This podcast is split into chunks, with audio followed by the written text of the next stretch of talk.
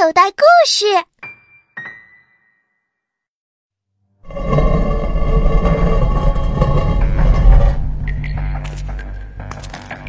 我们可能是墓穴千百年来的第一波客人，会不会有很多机关暗器呀？哎，这个门是干什么的？小心！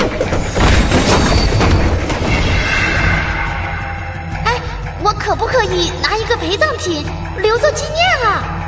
我们九死一生，可不是来做盗墓贼的。儿童系列小说剧《少年冒险王之奇探高昌王陵》，根据彭虚洛的同名小说改编。主播陈辉，导演在群。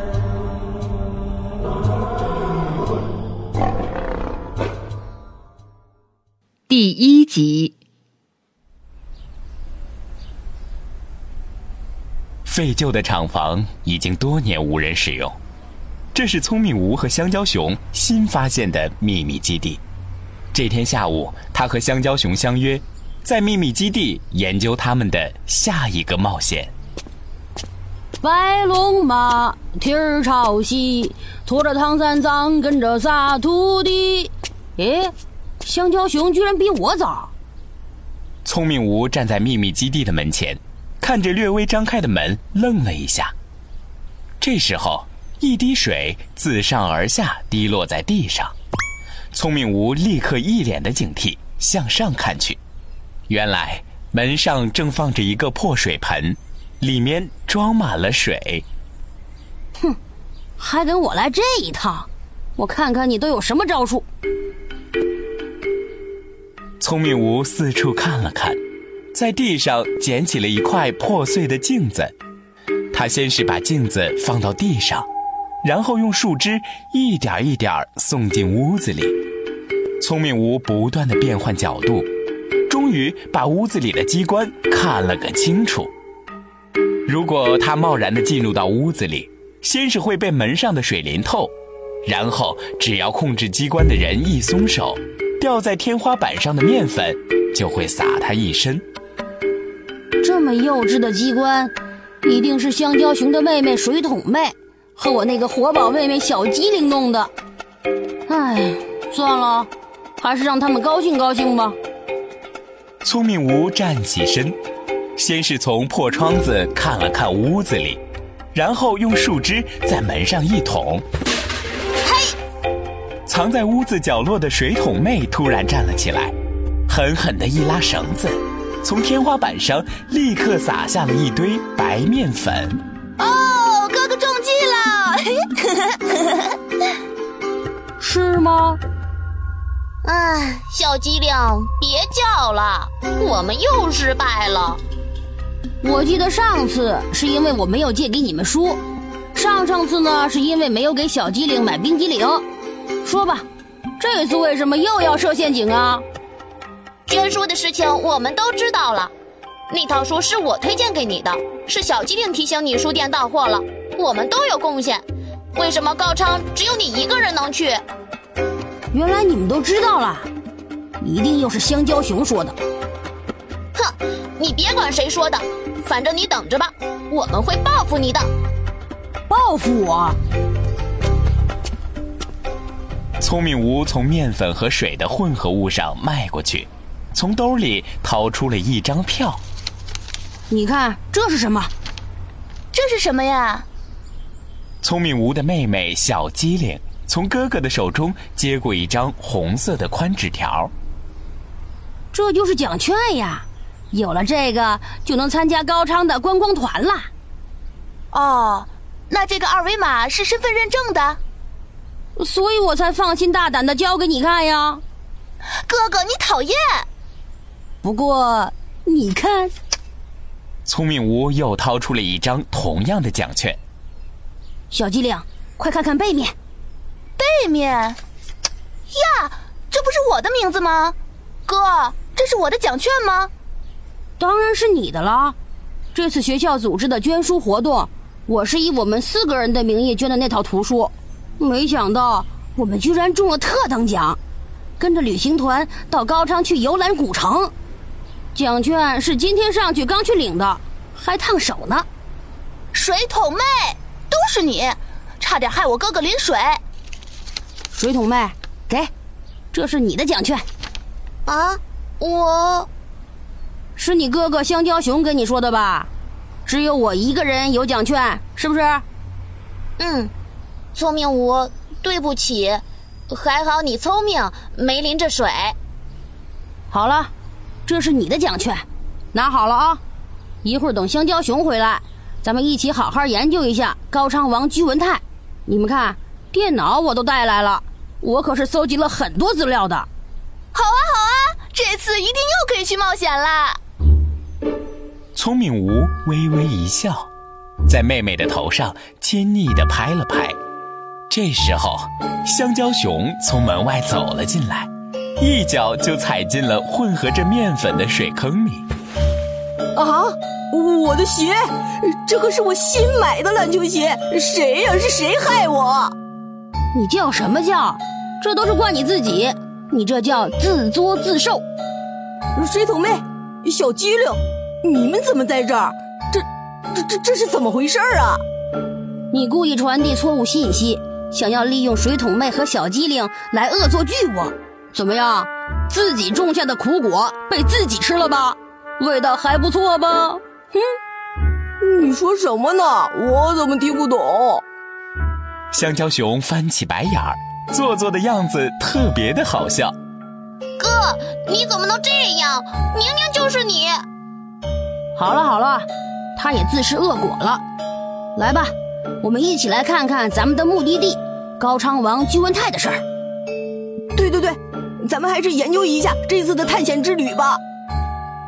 香蕉熊在一旁搬过两张桌子并在一起，然后从自己的背包里掏出了一张地图。我买的地图。嗯，刚好，咱们就在这地上研究一下。不过，在这之前，我先给你们讲一讲高昌的历史。哥哥，高昌在哪儿啊？小机灵，你该多学学地理了。高昌就在新疆，是一个已经灭亡了的古老的国度，那里还有中国现存最完整的古城堡，而且还陆续出土过大量珍奇的文物。这些文物大多是内地见不到的。聪明无，别卖关子了，跟我们说说都有什么特别的文物？比如说北凉的举渠安国造寺碑，还有回古时期的摩尼教画、文书、佛教壁画和塑像，还有阿斯塔纳哈拉河卓古墓群。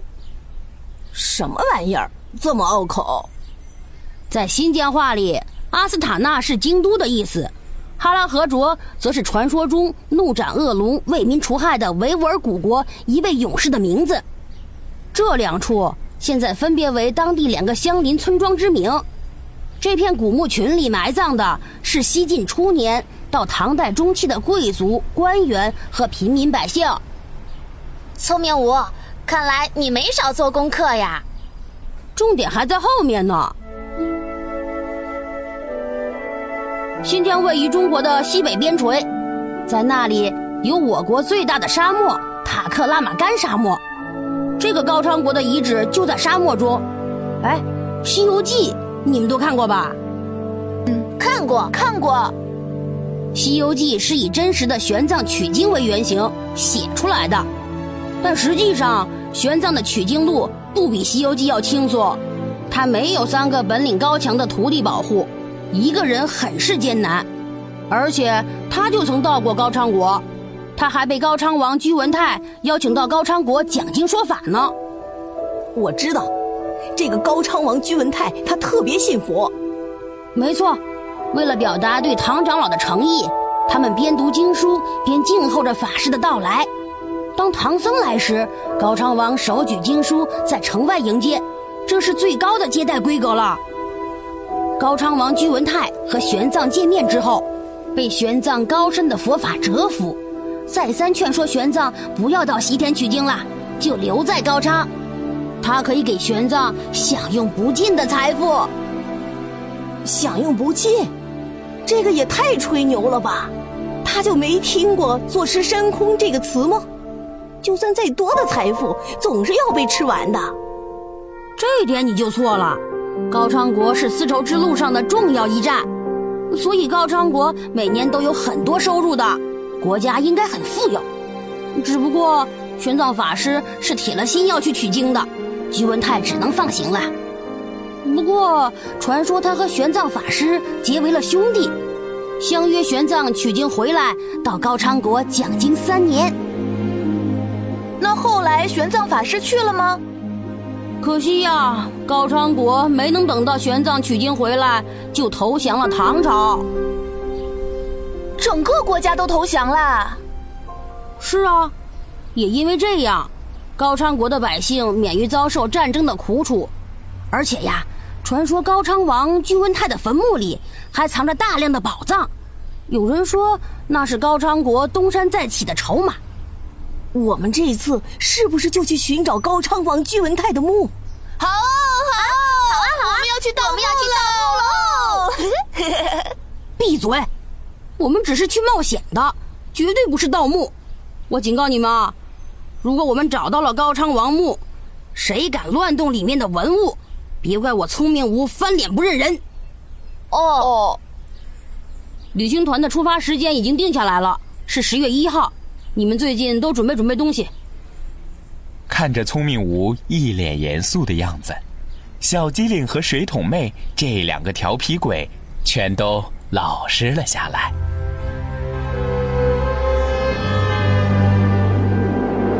大巴车飞驰在公路上，聪明无和自己的妹妹小机灵坐在一起，盯着站在车头的漂亮的导游姐姐。同学们，我们接下来要游览的目标是被称为古代西北地区的政治、经济、文化中心之一的高昌故城了。导游姐姐，我想问一下，高昌是怎么由来的呢？啊，这个呀，就要从公元前一百零四年说起了。中原还是汉朝的时候，汉武帝突然对大宛汗血宝马产生了兴趣。于是派人到处寻找这种宝马。大将军李广利奉命西行，穿过荒凉的高山大川，来到了莫贺亭契。艰苦的长途跋涉，让众人的身体吃不消了，好多人生病受伤。当李广利的人马进入吐鲁番盆地后，见此地环境不错，就安排有病的、受伤的士兵在此休息。他则继续前行，寻找汗血宝马。没想到伤兵在此休息后乐不思蜀了，就在这天高皇帝远的地方定居下来。后来，这个地方也慢慢的繁荣起来，因此被称为高昌。哥哥，这个导游很厉害吗？连这个都知道？你就不要考验他这个了，他是导游。这也都是他应该知道的。我们要游览的是高昌古国的遗址。原本繁荣的高昌国，现在已经是一片废墟。高昌国遗址呢，分为外城、内城和宫城。外城大体呈正方形，是用黄土夯成的。外墙是抵抗侵略的第一道屏障，自然也是最坚固的。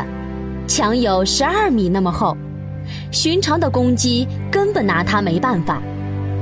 高昌城当年城墙上共有十二重大铁门，城市中非常繁华，有作坊、市场和庙宇。城内的建筑布局与当时长安城相仿，全城人口达三万，僧侣三千。好啦，我们已经到达了目的地。请同学们背好自己的书包，下车整队。聪明吴拉着小机灵的手下车，小机灵一看到远处的沙漠，立刻跳了起来。沙子，沙子，哥哥，我们终于到沙漠了！你小点声，还想不想完成我们的计划了？聪明吴，接下来怎么办？我打听了一下。这次游览必须要跟着导游，我们是不可以单独游览的。那怎么办？除非我们装病，我们就假装拉肚子，留在这里，等到他们离开了，我们再出发。好，就这么办。四个人刚刚商量完，导游就在不远处举起了导游旗。同学们，一会儿呀，你们一定要紧跟着我的这个导游旗，不要自己随意乱走。高昌国遗址地形很复杂，很容易迷路，而且呀，这里会有古时的人们留下的陷阱和机关，一旦陷入陷阱，你们可能再也见不到你们的父母了。所以啊，一定要跟着我。哥，这里会有古代人的鬼魂吗？哎呦，这些都是导游用来骗小孩子的，我们可不会被他吓到了。小机灵，别怕，一切都有哥哥呢。按照聪明吴的计划，他们四个成功留在了休息区，并没有跟随其他人一起去浏览高昌国遗址。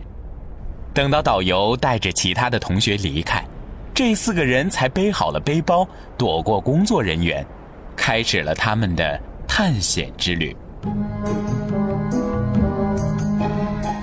在聪明吴的带领下，他们来到了一片荒凉的戈壁滩。这里异常荒凉，没有城墙，地面上布满了黄沙，而黄沙上没有一个脚印。大概没有一个人到过这里吧。聪明吴从地上捡起了一片青色的瓦片，香蕉熊立刻凑了过来。什么东西？不知道。你看，前面都是碎瓦片，而且这些瓦片很明显是很多年前的，都风化成这样了。我知道，这一定是高昌王遗留下来的。小机灵。能不能有点长进呀？这种用土烧出来的瓦片，风吹日晒几千年，早就成沙土了。你们看，那条沟里的碎瓦片更多。这条沟大概得有一百多米。哎，你们看，沟的东侧是高昌国城墙的遗迹，西侧是沙漠。这条沟很可能是高昌国和沙漠的分界线。那能说明什么？不知道。切，走吧，我们去看看。或许这条沟是现在人为的。聪明吴在前面带头，香蕉熊、水桶妹和小机灵紧跟在后面，一行四人小心翼翼的在沙漠中走。四个人走进了瓦片沟，但没有贸然走到沟里，只是站在沟边上观望。这简直就是一个拆迁现场，聪明屋，我觉得这底下一定有蹊跷。嗯，这边有痕迹，从前这里应该有两道墙，如果我没有猜错，是用来阻挡风沙的墙。哥哥，那片瓦块是完整的，我想去拿。不行，不能贸然下去，这里四周都没有脚印，而且这个地势，沟里很容易形成浮土，看上去没事。一旦陷进去，可是要人命的。啊，这么恐怖啊！那我们还是去其他地方看看吧。流沙什么的可不是闹着玩的。不，我总觉得这里不一般。不一般也没办法啊，我们又不是专业的探险队。这样，我先下去探路，你们三个留在这儿，我们用安全绳绑上。一旦出现问题，你们就拉我上来啊。你确定？至少也要把那块完整的瓦片拿回来，留个纪念。小朋友，你现在收听的内容来自口袋故事 App。想要听更多好玩的故事，快叫爸爸妈妈去应用商店下载吧，里面有十万多个好故事呢。也欢迎关注口袋故事的微信公众号，首次关注有奖励哦。记住，搜索“口袋故事”就可以找到我们啦。